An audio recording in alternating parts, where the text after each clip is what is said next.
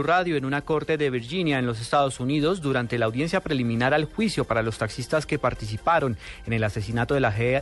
agente de la DEA James Terry Watson, uno de los implicados, Omar Fabián Valdés, indicó que la corte pues no tuviera en cuenta el primer testimonio que entregó a los agentes de la DEA sobre la muerte de Watson debido a que según él fue presionado e intimidado luego que le prometieran que harían lo posible para que no fuera extraditado si colaboraban con el proceso.